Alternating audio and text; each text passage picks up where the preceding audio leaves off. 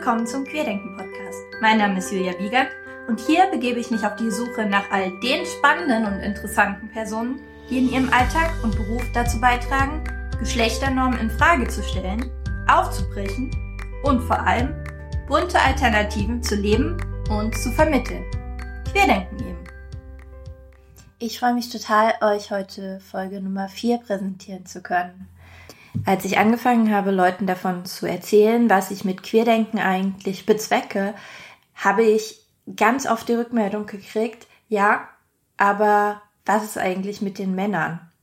Wenn man einmal anfängt, die Welt aus einer feministischen und geschlechterkritischen Perspektive zu betrachten, dann ist es eben super einfach, immer wieder mit Beispielen dafür zu kommen, wie stark unsere Gesellschaft insbesondere Frauen und auch queere Menschen im weitesten Sinne in irgendeiner Art und Weise einschränkt und beeinflusst. Was auch ich dabei, aber gerade am Anfang gerne vergessen habe, ist, dass es natürlich auch einen riesengroßen Einfluss auf die Männer in unserer Gesellschaft hat. Auch sie müssen sich jeden Tag mit den Anforderungen auseinandersetzen, die unsere Gesellschaft an sie als Männer stellt. Aus diesem Grund habe ich mich im letzten Jahr verstärkt mit Männlichkeit und Männlichkeitsanforderungen beschäftigt und bin dabei auf die Landesarbeitsgemeinschaft Jungenarbeit in Nordrhein-Westfalen gestoßen, die eben nicht nur lokal ganz viel tolle Arbeit macht, sondern deren Angebote man auch online super gut wahrnehmen kann. Dort bei der Fachstelle Jungenarbeit arbeitet unter anderem Vincent Beringhoff, mit dem ich das Gespräch für diese Folge geführt habe. Vincent stellt sich auch gleich nochmal selbst vor. Ähm, aber ich fand es total spannend, eben nicht nur über Jungenarbeit zu sprechen, sondern auch über Jungen und Mannsein allgemein, über Ambiguitätstoleranz und ganz viele Fragen nochmal wieder aufzugreifen, die ich in der letzten Folge mit Linus Giese in Bezug auf Transsein schon mal angesprochen habe. Ich bin total dankbar, dass Vincent sich Zeit genommen hat. Ich hatte ein super spannendes Gespräch. Bin absolut begeistert von der Arbeit, die er und seine KollegInnen dort bei der Fachstelle Jungenarbeit machen und hoffe, ihr könnt auch etwas aus unserem Gespräch mitnehmen. Also, ganz viel Spaß dabei.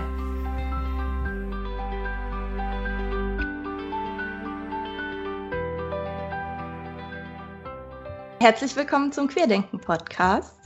Ja, vielen Dank. Ähm, ich fange am Anfang immer gern mit der Frage an, wer bist du eigentlich und was machst du so, weil ich es immer ganz schön finde, äh, wenn sich die Leute selber vorstellen und wir mitkriegen, wo bei dir dann selbst so ein bisschen der Fokus liegt.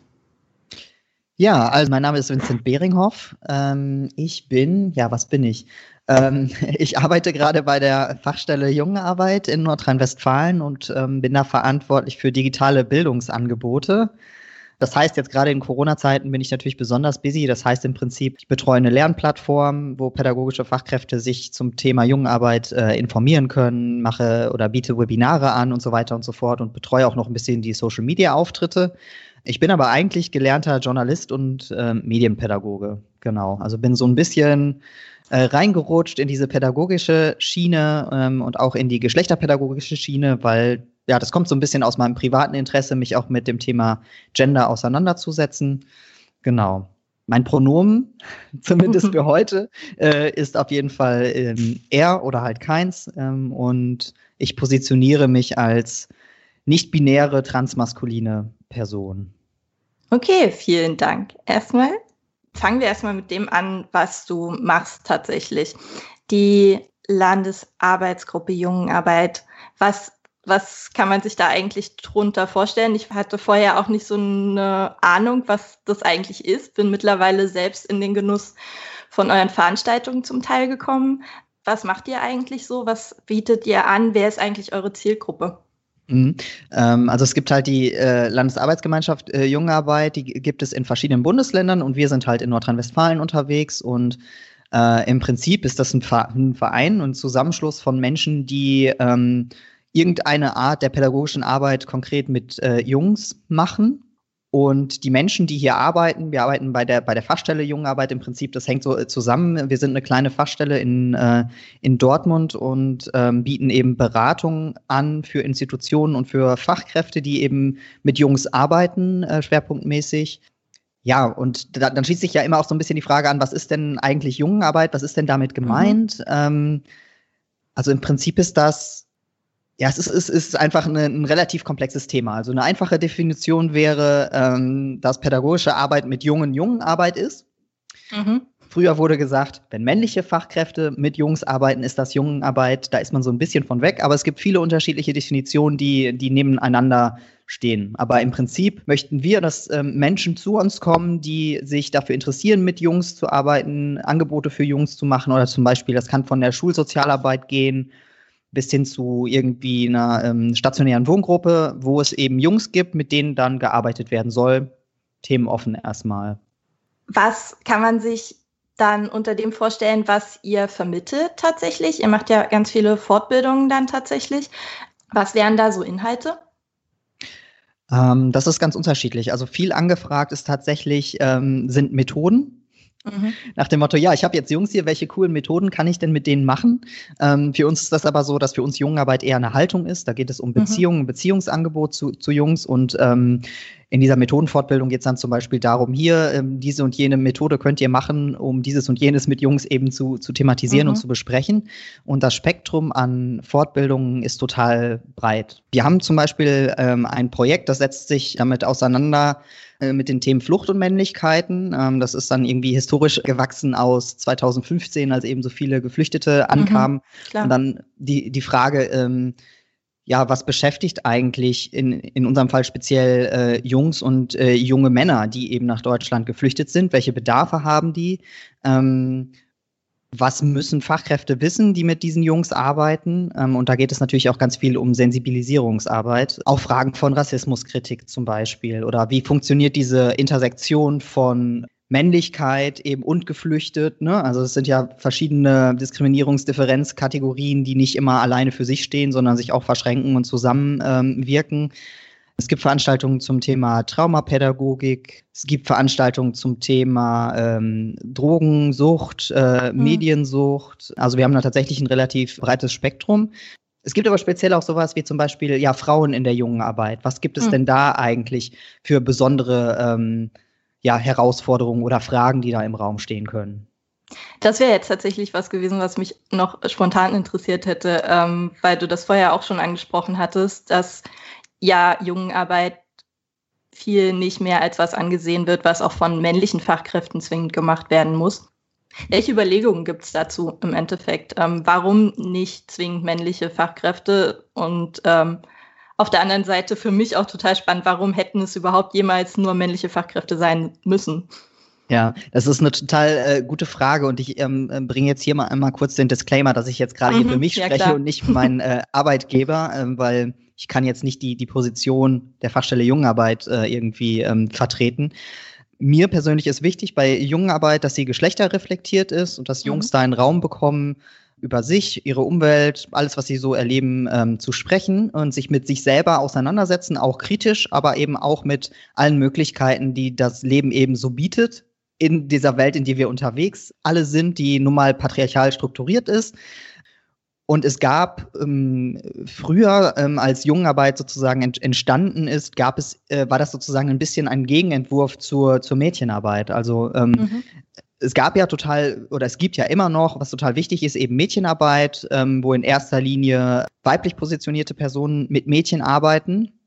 Ähm, das ist daraus entstanden, dass gesagt worden ist, Jugendarbeit, wie sie so ist, ist eigentlich fast immer nur für Jungs. Da ist ein total männlich mhm. besetzter Raum. Da braucht es dann da eben einen Raum. Und dann hat sich als Gegenreaktion eben auch entwickelt, naja, aber wir müssten ja vielleicht auch geschlechterspezifisch mit Jungs mal arbeiten.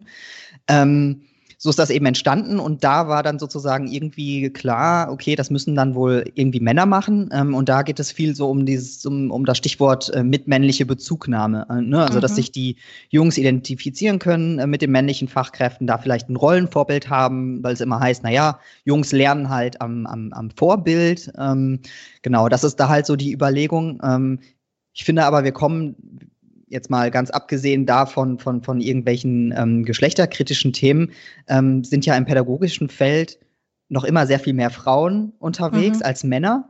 Ähm, von daher wäre das ja völlig absurd, irgendwie zu sagen, also schon allein aus pra äh, pragmatischen Gesichtspunkten, es können nur Männer mit Jungs arbeiten. Ja. Also weil Realität ist halt eben, ganz viele Frauen machen auch Arbeit mit Jungs. Und warum sollten Frauen nicht eben auch super gut geschlechterkritisch mit Jungs äh, arbeiten können? Ähm, weil im Prinzip, unabhängig vom Geschlecht, ähm, ist es mir wichtig, dass die pädagogische Fachkraft ein, ein, Ansprechpartner, Ansprechpartnerin eben ist für die Person, dass da eine Beziehung äh, entstehen kann, ähm, eine Auseinandersetzung. Ähm, und warum sollte ich mich nicht als Junge auch hervorragend mit einer weiblich identifizierten Person auseinandersetzen können? Warum sollte ich mich da nicht auch äh, reiben können und auch gerade die Geschlechterthemen vielleicht noch mal zwischen einer weiblichen Fachkraft und einem Jungen? Ähm, das, da können ja vielleicht noch mal andere Nuancen eine Rolle spielen als eben zwischen zwei Männern sozusagen. Ja. Ähm, von daher finde ich es total wichtig, dass Jungs es mit Fachkräften zu tun haben, die ähm, überall auf dem Spektrum ähm, positioniert sind. Also männlich, weiblich, nicht binär, ähm, weil das den Jungs einfach ermöglicht, einen total breiten ähm, Erfahrungsraum zu mhm. bekommen. Und es ist ja auch irgendwo gerade wichtig, dass sie eben auch lernen, mit Frauen auf diese Art und Weise umzugehen und dass es halt nicht wirklich problematisch sein muss. Was versteht ihr eigentlich unter Jungenarbeit? So richtig haben wir es noch gar nicht gesagt. Ähm, was kann man sich darunter vorstellen? Ähm, und wer sind die Jungen eigentlich, die ihr erreichen wollt? Weil du hast jetzt schon von eurem Projekt mit äh, Flucht und Migration und Männlichkeiten gesprochen. Da, damit sprecht ihr ja schon auch eine sehr spezifische Gruppe zum Beispiel nochmal extra an. Ähm, inwieweit macht ihr euren jungen Begriff weiter noch inklusiv, was das angeht? Und wer sind eigentlich die Jungen? Mhm.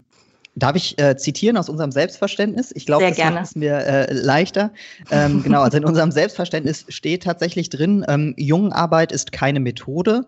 Sie ist Haltung, Beziehungsangebot und pädagogischer Ort geschlechterbezogener und geschlechterreflektierter Anerkennung von Jungen. Hier steht Jungen mit Sternchen. Mhm.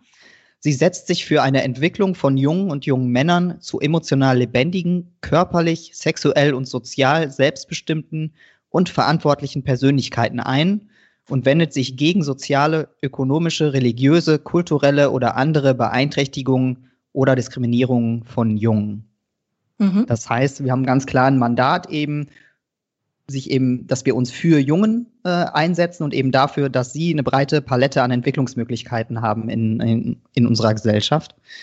Und zu der Frage, was wir unter Jungen verstehen. Das ist natürlich, wenn du Jungenarbeit hörst, ja, richtet mhm. sich halt an Jungs. Was ist das für ein Begriff von Jungs, der eben dahinter steht?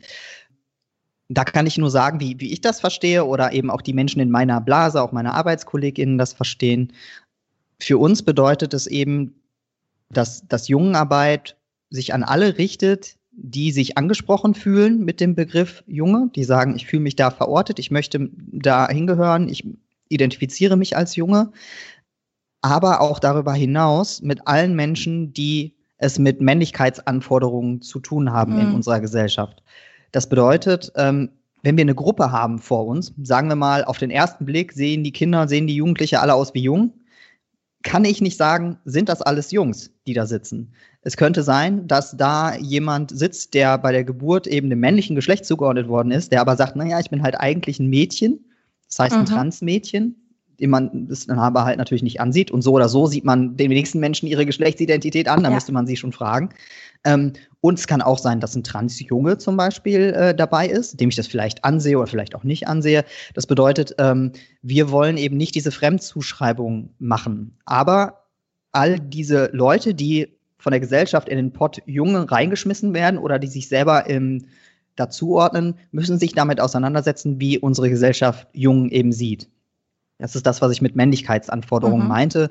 Das sind äh, im Prinzip häufig noch relativ stereotype Vorstellungen von ein Mann oder ein Junge soll, soll stark sein, unabhängig sein, er spricht nicht über seine Gefühle, er hat sich unter Kontrolle und so weiter und so fort. Und das sind eben diese Männlichkeitsanforderungen, die ich, die ich da meine. Und ich finde, darüber kann man das so einigermaßen gut definieren. Ich kann aber nicht für alle jungen ArbeiterInnen sprechen. Ähm, es gibt mhm. wahrscheinlich durchaus auch jungen ArbeiterInnen oder tatsächlich jungen Arbeiter, die eben sagen, ähm, mein Angebot für Jungs richtet sich an Cis-Jungs. Mhm. Weil das ja. ist eben nicht unsere Haltung. Wir stehen halt ganz klar dafür, für die geschlechtliche Selbstbestimmung von Kindern und Jugendlichen. Ihr benutzt da ja dann tatsächlich, um genau das auszudrücken, das ähm, Sternchen hinter Jungen. Mhm. Ähm, wie ist da die Diskussion bei euch gewesen? Weil ja auch ganz viele gerade Trans-Personen sagen, sie mögen das Sternchen dahinter eben gerade eigentlich nicht, weil sie dann sich im Endeffekt als richtige Frauen und Männer ausgeschlossen fühlen wiederum. Wie handhabt ihr das, um nach außen hin klar zu kommunizieren? Ihr habt da ein sehr spezifisches Verständnis und eine ja doch sehr gute Begründung, warum ihr das verwendet, das Sternchen. Mhm. Ganz witzig, dass du das jetzt fragst, weil ich das gestern tatsächlich hat mich das jemand auf Instagram gefragt bei unserem mhm. Account und ich habe äh, das dann halt einmal kurz, äh, kurz beantwortet. Ähm, also einmal dazu in unserem Namen steht es nicht, da steht Jungenarbeit ohne, ja. äh, ohne Sternchen, aber im Fließtext schreiben wir sehr häufig äh, Jungen mit Sternchen. Ähm, und die Debatte Jungen Sternchen, Junge Nicht-Sternchen ist irgendwie schon ungefähr zehn Jahre alt ja. hier in der Fachstelle Jungenarbeit. Ähm, ich bin erst seit anderthalb Jahren hier. Ich kann mhm. halt nur das sagen, was ich so beobachte und es ist tatsächlich öfter mal Thema. Ne? Also Sternchen oder Doppelpunkt oder Unterstrich, also Gender Gap, wie, wie gendern wir, was wollen wir damit äh, überhaupt aussagen? Und es ist uns allen freigestellt, so zu gendern, wie wir das für richtig halten. Und wenn wir mhm. zum Beispiel Fachtexte bekommen von anderen Fachkräften, ähm, drücken wir denen unsere äh, Schreibart nicht auf. Das bedeutet, wenn jetzt jemand Jungen ohne Sternchen schreibt, dann sollen sie es bitte so, so schreiben. Meine persönliche Haltung dazu ist, ähm, also selber als Transperson, ich mag das Sternchen, ich habe das gerne. Also ich schreibe mich selbst als Medienpädagoge Sternchen sehr gerne. Mhm. Ähm, das ist das eine. Also die Position, die du eben vorgestellt hast, die vertreten ja längst nicht alle Transpersonen. Das andere ist aber, dass wir durchaus finden, ähm, es kann ja nicht angehen, dass man einfach nur überall ein Sternchen dran klatscht und dann meint, man sei inklusiv ja. für irgendwie alle Menschen. Und da sollte es halt nicht stehen bleiben, ähm, meiner Meinung nach. Und dieses Sternchen hinter Jungen bietet uns die Möglichkeit, die Vielfalt von Jungen deutlich zu machen. Also einfach im Text zu markieren, okay, das steht für Vielfalt. Und damit meine ich jetzt nicht nur geschlechtliche Vielfalt, sondern mhm. auch die Gruppe Jungen an sich. Also man kann ja nicht sagen, obwohl es viele tun, Jungen sind so oder so, sondern Jungen sind ganz unterschiedlich. Die kommen ähm, aus unterschiedlichen, äh, die haben unterschiedliche Backgrounds, also sozialökonomisch unterschiedliche Backgrounds. Die haben vielleicht ähm, Migrationserfahrung oder keine Migrationserfahrung. Die äh, die kommen aus Ostdeutschland, die kommen aus Westdeutschland, die haben ähm, körperliche Einschränkungen oder halt eben auch nicht.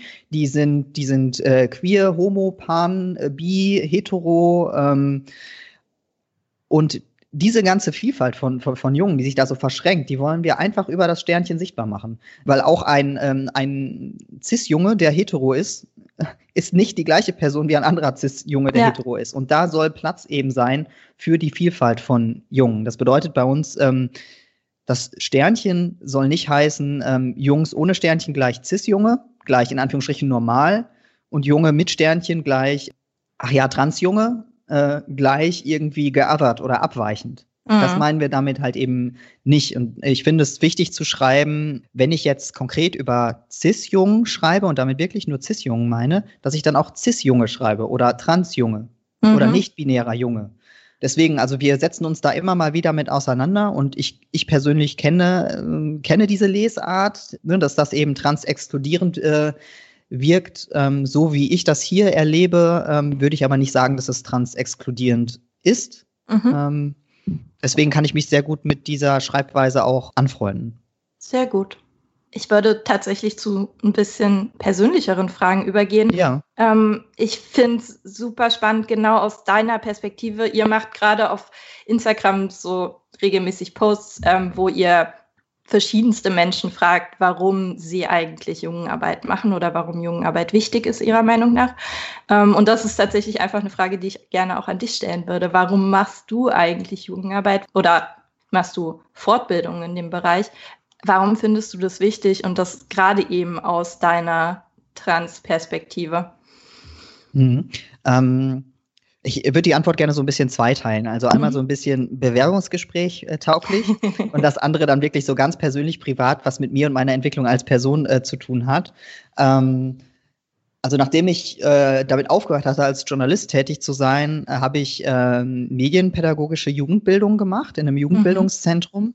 Und das pädagogische Team, was total super war, war äh, weiblich. Und dann war noch ich da. Ähm, und ich war nicht die ganze Zeit über als trans geoutet. Das ist irgendwann passiert, aber es war nicht die ganze Zeit so. Und irgendwie war das dann unausgesprochen mehr oder minder klar, boah, cool, wir haben jetzt einen Mann im Team.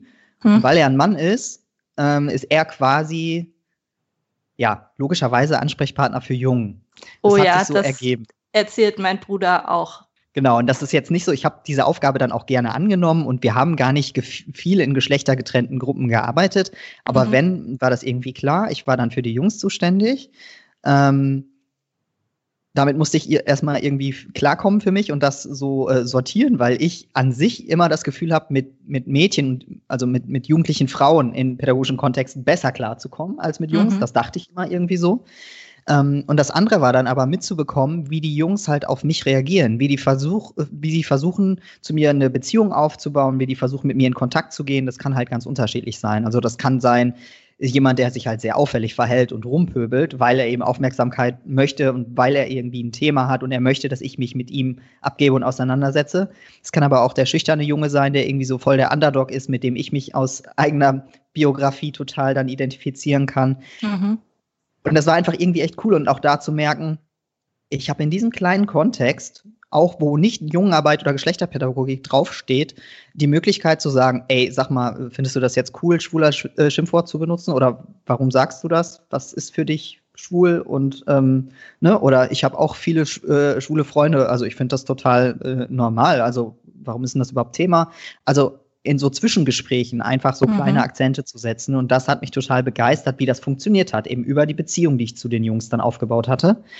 Ähm, und da habe ich dann ähm, gesagt, okay, aus meiner queer-feministischen Bubble und es gibt Mädchenarbeit und es gibt, gibt queere Jugendarbeit, da bewege ich mich mal vielleicht ein bisschen raus und gucke, was es halt auch so gibt, eigentlich speziell für Jungs. Mhm. Und da habe ich dann festgestellt, ähm, es gibt eine Stellenausschreibung, die genau auf mein Profil passt. Und so habe ich dann im Vorstellungsgespräch bei der LAG Jugendarbeit auch erstmal abgeklopft, wie ticken die denn eigentlich so? Also all das, was ich vorhin erzählt habe mhm. zum Thema Sternchen und so weiter ähm, weil ich könnte es mir nicht vorstellen, für einen Träger zu arbeiten, wo irgendwie, äh, ne, wo es eben, wo es nicht selbstverständlich heißt, Transjungs sind Jungs. Ja, total.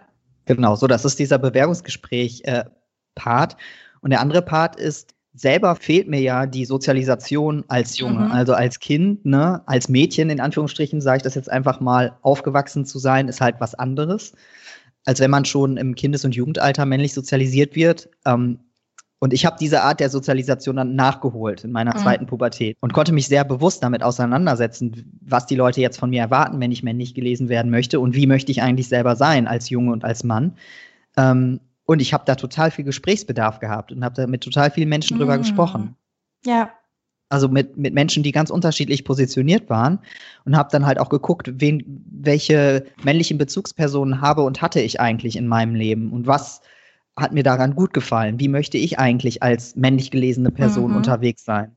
Und da dachte ich, ja krass, das ist super wichtig und irgendwie bin ich in der privilegierten Position, dass ich mir das sehr reflektiert aussuchen kann mhm. und dass ich weiß, wie es ist, als Frau gelesen zu werden in dieser Gesellschaft.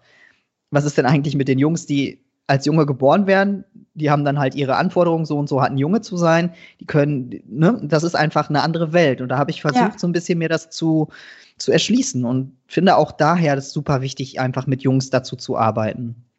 Wie stehst du dann tatsächlich aus deiner Erfahrung heraus dazu, dass das Ganze ja dann in geschlechtshomogenen Räumen stattfindet in der Regel, egal ob das jetzt, also ich meine, geschlechtshomogene Räume sind ja was, was in unserer Gesellschaft in allen möglichen Kontexten genutzt wird, egal ob in der Schule oder im Sport, in, eben in der Jungen- und Mädchenarbeit.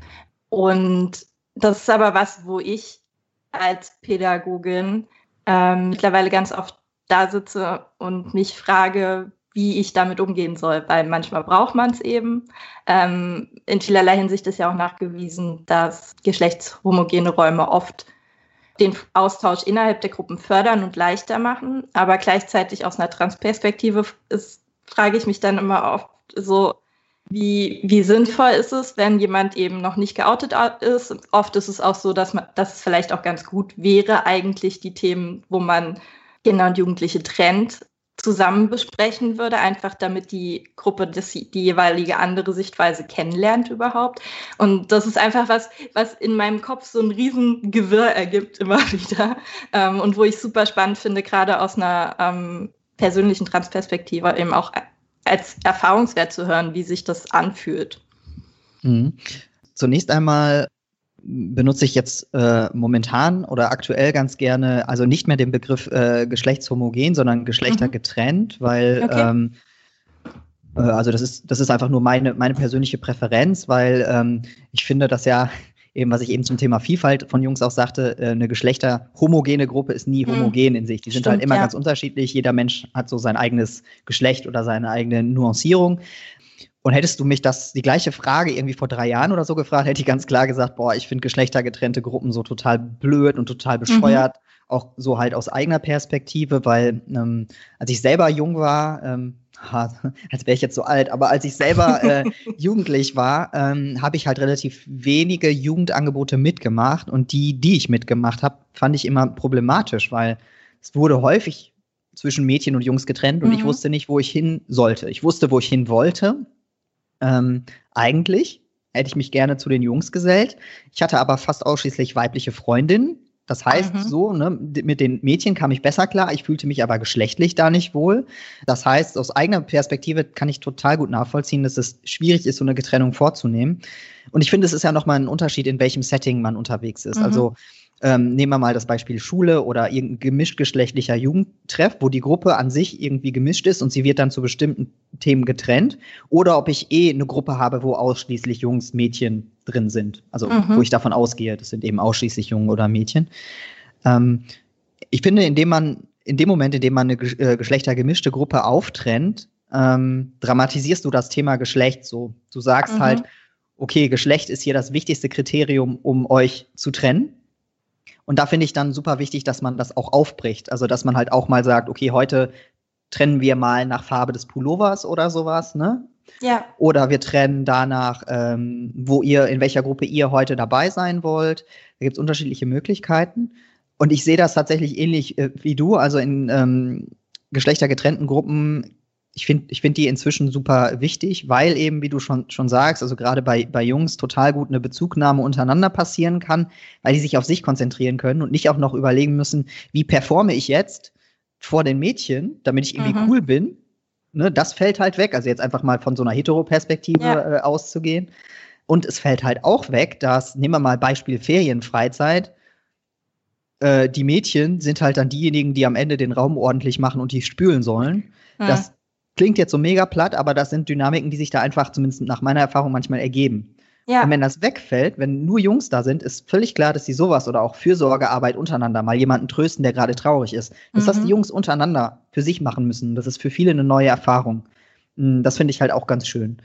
Ähm, Nochmal zum, zum, zum Thema Trans ich tue mich da schwer, eine pauschale Antwort drauf zu geben. Mhm. Ich finde es einfach wichtig, als Fachkraft im Kopf zu haben, aha, es kann eben sein, dass ich Trans-Jungs äh, oder auch Trans-Mädchen in meiner Gruppe habe.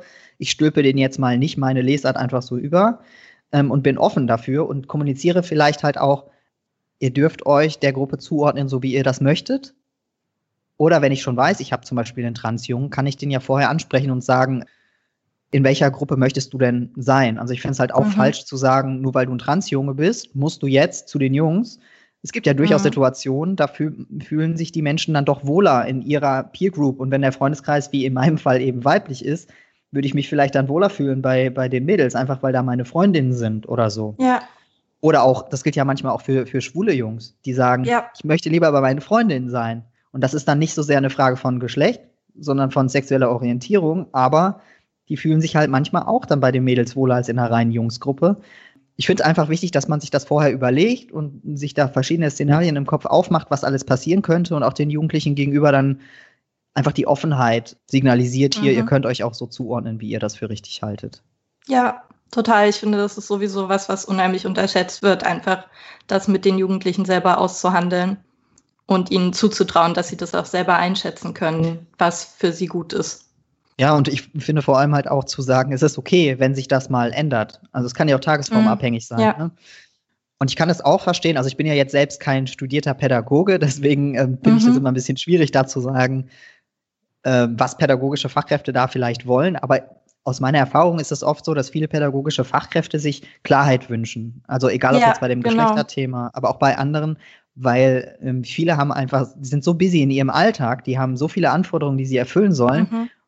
Und dann ist es doch einfach schön, wenn man eine Gebrauchsanweisung hat, so und so und so geht man um, wenn du eine Transperson in der Gruppe hast und so weiter und so fort. So und so gehst du mit einem Outing um. Aber es ist halt eben oft in der Realität ein bisschen komplexer. Ja, absolut. Wie ist das bei dir überhaupt mit dem Transsein? Ganz platt gefragt.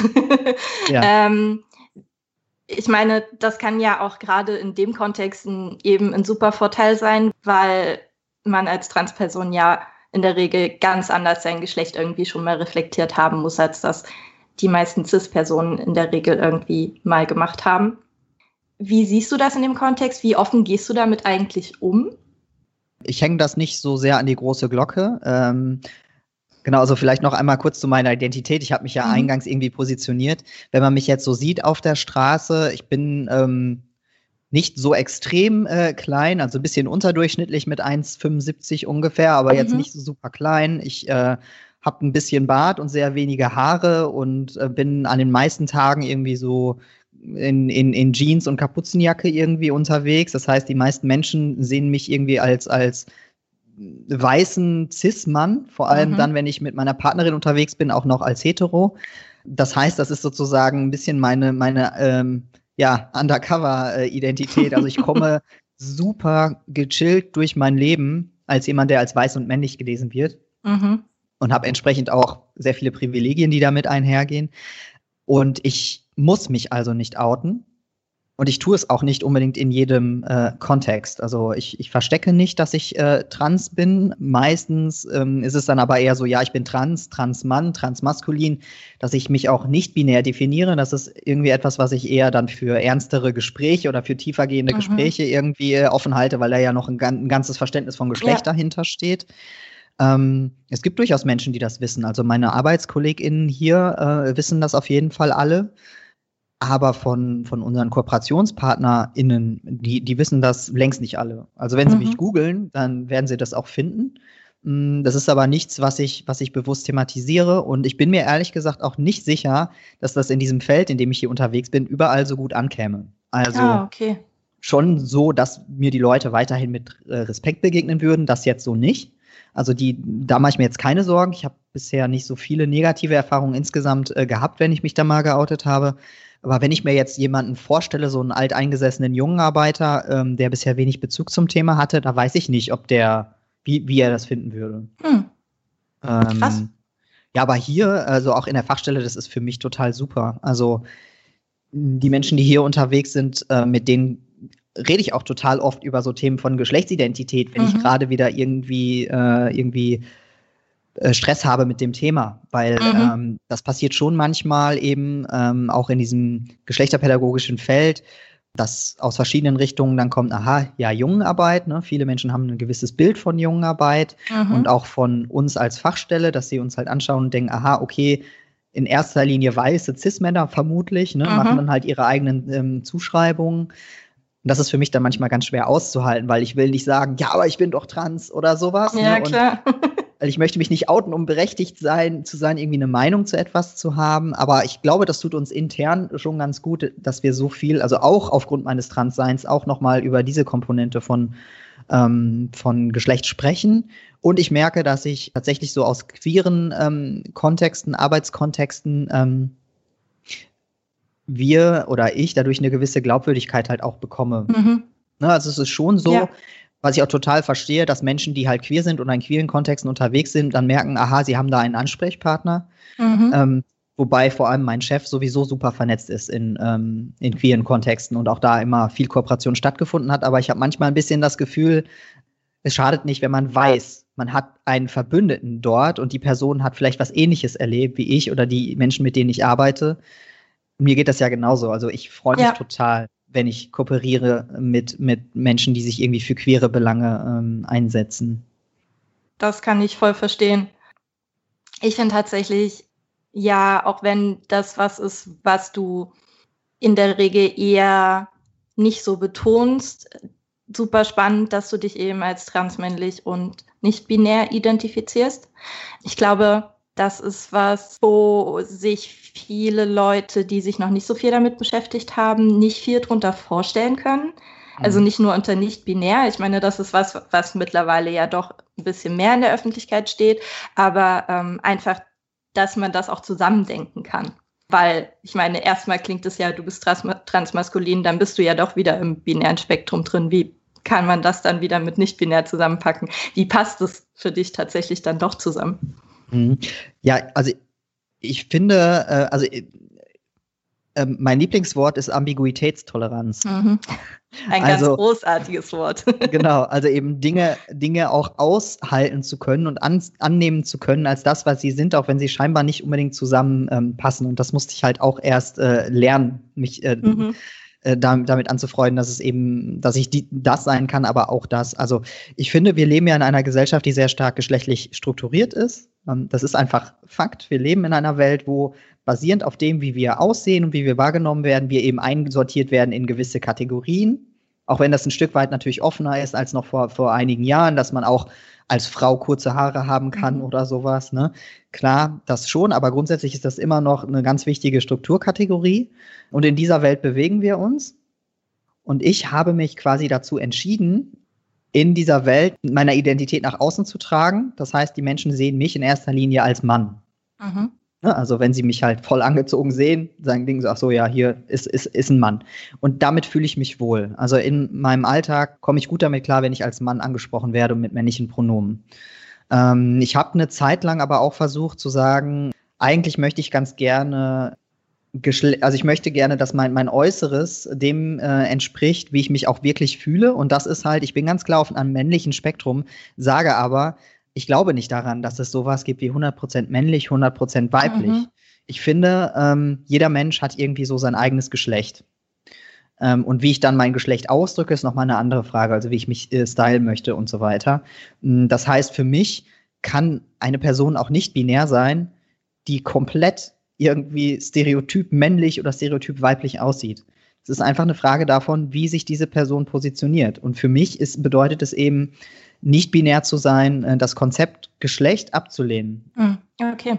Also ich, ich finde, jede Person hat, hat irgendwie ein eigenes Geschlecht. Ich kann nicht viel damit anfangen zu sagen, es gibt sowas wie 100% männlich, 100% mhm. weiblich, also jetzt mal ganz abgesehen von, von, von Körpern. Und deswegen ist es für mich einfach eine logische Konsequenz, mich als nicht binär zu positionieren. Hm. Total spannend. Wie fühlt sich das in dem Kontext an für dich tatsächlich als weißer Cis-Mann die meiste Zeit gelesen zu werden? Viel, viel besser als früher, als ich als weiße, queere Cis-Frau gelesen wurde meistens. Okay. Äh, irgendwie so, als ich war jetzt keine, keine sehr maskuline Lesbe in Anführungsstrichen, sondern also ich habe mich äh, als lesbisch dann damals bei meinem ersten Coming-out geoutet und war halt relativ maskulin buschikos unterwegs, aber halt auch da immer so androgyn in so einem Graubereich. Ähm, also das fühlt sich wesentlich besser an, weil ich mit meinem Körper, so wie er jetzt existiert und in der Welt unterwegs ist, auch mit ähm, Hormonbehandlung, so fühle ich mich wohl. Also ich komme, was heißt, so fühle ich mich wohl? Ich komme jetzt so mit meinem Körper klar. Also es war für mich keine kosmetische Sache, Hormone zu nehmen, weil ich irgendwie so oder so aussehen wollte, sondern es war für mich tatsächlich notwendig, diesen Schritt zu gehen hin zu, okay, ich mhm. möchte gelesen werden als, als äh, Mann eben. Das ist mir wichtig, das, das ist, wer ich bin. Aber es ist schon so, dass es mich manchmal ein bisschen wurmt, dass ich so wenig sichtbar bin als äh, queer. Das mhm. Beispiel, was ich eben sagte, wenn ich mit meiner Partnerin unterwegs bin und so, ich werde halt eben als hetero gelesen und das ist auch völlig okay. Ich, wir definier, definieren uns auch so, also wir sind quasi in einer heterosexuellen Paarbeziehung. Mhm. Aber ich habe ja auch noch eine ganz andere Geschichte. Ich habe ganz viel Auseinandersetzung eben mit dem Thema Queer, mit dem Thema Sexualität, mit dem Thema Geschlechtsidentität. Und ich habe eben sehr viele äh, Privilegien, die mir eben entgegengebracht werden als, als weißer ähm, Mann. Mhm. Aber ich bin eben kein Cis-Mann. Ich weiß, wie es ist, als jemand, der als weiblich gelesen äh, worden ist, angegraben zu werden. Mit einer Freundin auf einer Party zu sein und zu sagen, äh, Lesben, knutsch doch mal rum. Ich mhm. weiß, wie, äh, wie es ist, ähm, angegriffen wer äh, zu werden ähm, aufgrund der sexuellen Orientierung. Ich weiß, wie es ist, einen Uterus zu haben. Mhm. Ich weiß, wie es ist, zu Vorsorgeuntersuchungen beim Frauenarzt zu gehen. Ich weiß, wie es ist, alleine nachts durch einen nicht so schönen Teil der Stadt zu gehen. Mhm. Ähm, also das sind einfach, einfach Erfahrungen, die ich teile mit ganz vielen Menschen, die weiblich positioniert sind. Und das ist nichts, was ich vergessen möchte oder unsichtbar machen möchte, nur dadurch, dass ich eben jetzt so in der Welt existiere, wie ich da bin. Und ich empfinde das auch sehr als, ähm, also manchmal werde ich gefragt, ob ich das bereue, dass ich erst später in meinem Leben mhm. transitioniert äh, bin. Also ich war Anfang 20, also nicht so spät eigentlich, okay. aber verglichen mit manchen anderen äh, relativ spät. Und meistens sage ich dann, nee, weil das hat mich alles geformt. Das hat mich zu dem Menschen gemacht, äh, der ich halt eben heute bin. Mhm. Und diese ganzen Erfahrungen und diesen Struggle auch durch diese Pubertät, die sich für mich falsch angefühlt hat, hat mich halt schon auch einfach sehr geprägt. Und ich habe es mhm. mir nie leicht gemacht. Also ich habe mich immer gefragt, ist es das wirklich, was du willst? Ist es das, was du brauchst? Und ich habe sehr früh ähm, Judith Butler gelesen und dachte okay. dann, oh, okay, ja, wenn das alles eine Performance ist und wenn Geschlecht sowieso etwas ist, was wir ähm, konstruieren durch Aha. das, was wir tun und was wir sagen, dann kann ich ja auch einfach mit meinem weiblichen Körper mhm. ein Mann sein und habe das halt ja. voll versucht und musste halt für mich einsehen, nee, es geht nicht. Für mich persönlich, ich ich brauchte diesen medizinischen Weg, also zumindest ne, dieser mhm. medizinische Weg von Transmenschen ist ja ganz vielfältig, da ist kein Weg der gleiche und ich musste für mich die Gewissheit haben, ich kann in der Gesellschaft in dieser männlichen Form existieren, beziehungsweise ich komme damit klar, als Mann gelesen zu werden. Mhm ich habe einen Respekt vor nicht-binären Menschen, die das können, in ihrer Uneindeutigkeit in der Welt unterwegs mhm. zu sein. Ähm, ich habe da auch Phasen gehabt, wo ich so sehr uneindeutig ausgesehen habe und das war für mich wie ein täglicher Spießrutenlauf und ich habe gesagt, mhm. ich schaffe das nicht. Ich möchte das so nicht. Ich möchte in meinem Alltag klarkommen und ein Stück weit auch in Ruhe gelassen zu werden. Ja. Und das ist schon ein krasses Privileg, dass ich diese Möglichkeit habe, so in der Masse unterzugehen. Total. Ich finde es so spannend, weil das halt sowas ist, wo man sich so selten Gedanken macht, wenn man eben eindeutig als ein Geschlecht gelesen wird, was das tatsächlich für ein Privileg ist und wie sehr es den Alltag beeinflusst ähm, mhm. im Endeffekt. Gibt es was, was wir im Moment noch nicht besprochen haben, wo dir aber noch was dran liegt, was du gerne noch ansprechen würdest? Ähm, also ich, ich glaube, ich würde einfach ganz gerne äh, sagen, also ähm, wer auch immer am Ende diesen Podcast hört, aber mir ist halt eben wichtig, wichtig zu sagen, dass es völlig okay ist und dass man seinen, seinen Weg finden kann, egal wie er aussieht. Mhm. Ähm, egal geschlechtliche Orientierung, ähm, äh, Geschlechtsidentität, sexuelle Orientierung, egal was es ist. Ähm, es muss nicht immer alles auf den ersten Blick Sinn ergeben. Also um trans zu sein oder um transmännlich zu sein, muss man nicht früher gerne mit Autos gespielt haben oder so. Ähm, und ich möchte allen Leuten da einfach Mut machen, ähm, auch wenn sie cisgeschlechtlich sind und sagen, oh, ich hadere damit, dass ich irgendwie einem typisch, typischen Bild von Mann, Frau nicht, ähm, nicht entspreche. Habt ruhig Mut, euch da selber zu entdecken und rauszufinden, was sich für euch gut und richtig anfühlt. Und das kann sich halt auch einfach ändern. Und mhm. das ist völlig, völlig entspannt und äh, hört einfach ein bisschen auf euch und versucht euch zu hinterfragen, was will die Gesellschaft eigentlich gerade von mir? Ist es das, was ich eigentlich wirklich möchte? Möchte ich heiraten? Mhm. weil es mir Steuervorteile bringt und weil das gesellschaftlich irgendwie so sein soll? Oder möchte ich vielleicht einfach nicht heiraten ähm, und trotzdem als Heteropaar irgendwie unterwegs sein? Also solche kleinen Fragen können es ja sein. Also da finde ich es einfach wichtig, den Leuten zu sagen, ähm, auch wenn sich das mega cheesy anhört, schaut einfach mal, wo es, wo, es euch hinbringt und traut euch ruhig, euch mal ein bisschen in euch reinzuhören. Genau, das ist auch was, was ich mit in meine, meine Arbeit tragen möchte. Das würde ich Jungs auch immer sagen. Wo kann man dich und deine Arbeit finden? Ihr findet uns auf lagjungenarbeit.de oder bei Instagram unter jungenarbeit-nrw.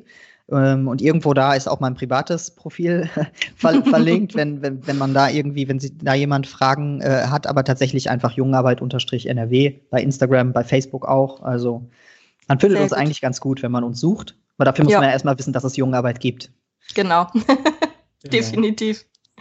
Ähm, und meine letzte Frage ist immer, ich mache ja Fortbildungen auch für Lehrkräfte und pädagogische Fachkräfte, aber auch Workshops für Jugendliche. Ähm, und ich möchte gerne Inhalte mitnehmen quasi. Du darfst mir gerne eine Nachricht, eine Bitte, einen Lerninhalt, was auch immer dir in den Kopf kommt, mitgeben, was ich dann fürs nächste Mal mitnehmen kann. Hm. Also jetzt muss ich ja eigentlich schon fast berufswegen sagen, ähm, vergesst die Jungs nicht. Ähm, aber das, das finde ich tatsächlich einmal ähm, wichtig, sich zu überlegen, wenn es Angebote gibt für Mädchen, wenn es Angebote gibt für, für queere Jugendliche, gibt es auch Angebote dezidiert für, für Jungs, mit mhm. einem offenen Jungsbegriff. Warum ja, warum nicht? Was wollen wir da vermitteln? Ähm, das einmal zu hinterfragen und sich auch zu überlegen, machen wir geschlechterreflektierte Jungenarbeit oder mhm. sagen wir, wir arbeiten mit den, mit den Mädchen zum Thema Selbstdarstellung auf Instagram und mit den Jungs spielen wir Fußball Ne? Mhm. Dann würde ich sagen, da ist vielleicht ein kleines Missverhältnis, da geht vielleicht noch ein bisschen mehr. Ähm, und die andere Frage ist, was habt ihr eigentlich selber für Bilder von Geschlecht? Also ich finde es ganz wichtig, äh, gerade als pädagogische Fachkraft, sich immer noch mal selber zu reflektieren und zu überlegen, okay, was liegt gerade eigentlich bei mir? Was habe ich für ein Bild von Geschlecht und was projiziere ich davon vielleicht auf meine SchülerInnen oder die, die Jugendlichen, mit denen ich ähm, halt eben zu tun habe und arbeite? Das war's auch schon wieder mit Vincent. Ich hoffe, ihr konntet ein bisschen was mitnehmen. Wenn ihr euch ein bisschen mehr schlau machen möchtet über die Arbeit der LAG Jungenarbeit in Nordrhein-Westfalen, dann schaut gerne mal nach unter www.lagjungenarbeit.de. Alles zusammengeschrieben einfach. Da findet man ganz einfach alle digitalen und auch Präsenzveranstaltungen. Ähm, ich habe zum Beispiel an einer Online-Qualifizierung zum Thema Jugendarbeit ganz allgemein teilgenommen, die ich sehr weiterempfehlen kann. Das Ganze findet wirklich komplett digital statt und ist eine sehr gute Einführung einfach in das Thema, falls ihr aus welcher Perspektive auch immer einfach mal reinschnuppern wollt. Solche Arbeitsgemeinschaften gibt es aber natürlich in allen Bundesländern, also schaut vielleicht auch einfach mal nach, was die euch jeweils betreffende LRG so zu bieten hat.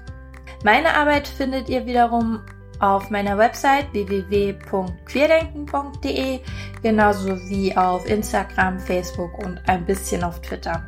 Falls euch die Folge hier oder auch der Podcast allgemein gefallen hat, dann wäre ich euch natürlich unglaublich dankbar, wenn ihr das Ganze vielleicht mit anderen Personen teilt, das Ganze abonniert mir Kommentare hinterlasst, alles, was euch einfällt, um das Ganze hier vielleicht noch ein bisschen sichtbarer zu machen.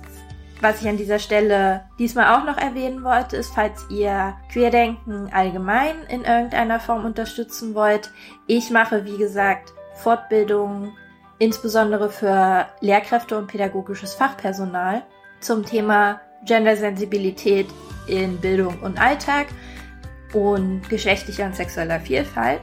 Und falls ihr da selbst an einer Institution seid oder eine Institution kennt, von der ihr denkt, das wäre vielleicht ein Thema, über das man ganz gut noch ein bisschen was dazulernen könnte, dann kommt gerne jederzeit auf mich zu und ich freue mich von euch zu hören.